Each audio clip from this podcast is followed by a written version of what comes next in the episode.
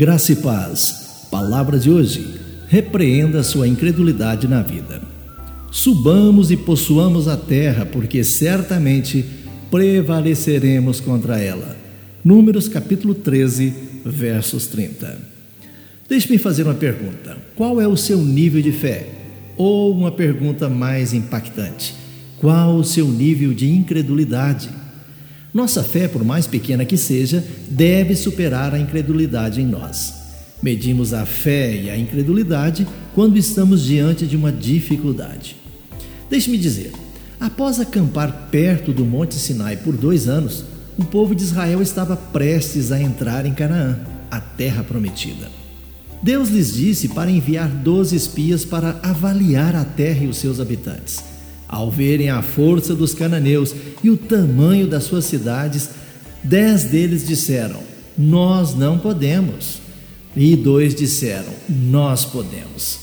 Mas o que fez a diferença? Quando os dez compararam os gigantes a si mesmos e eles pareceram grandes, os dois, Caleb e Josué, compararam os gigantes a Deus e eles ficaram pequenos. Eles lembraram: O Senhor é conosco, não os demais. A incredulidade jamais nos permite superar as dificuldades, as cidades inconquistáveis e os gigantes impossíveis. Ela também se preocupa com os problemas e nos leva a meditar excessivamente sobre eles, confrontando-os com os simples recursos humanos.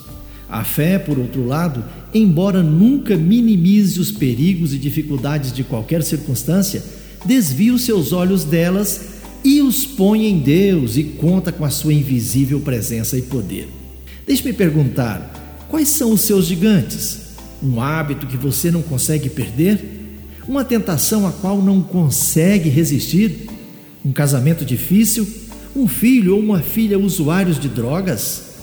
Olha, se nós compararmos as nossas dificuldades, sempre estaremos oprimidos.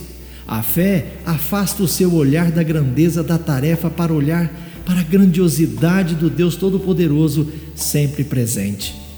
Lembre-se, quando o medo bater a sua porta, repreenda a sua incredulidade e responda com fé. Tenham todos um bom dia. Eu sou o pastor Saulo Hermínio, da Igreja Batista Shalom de Goiânia.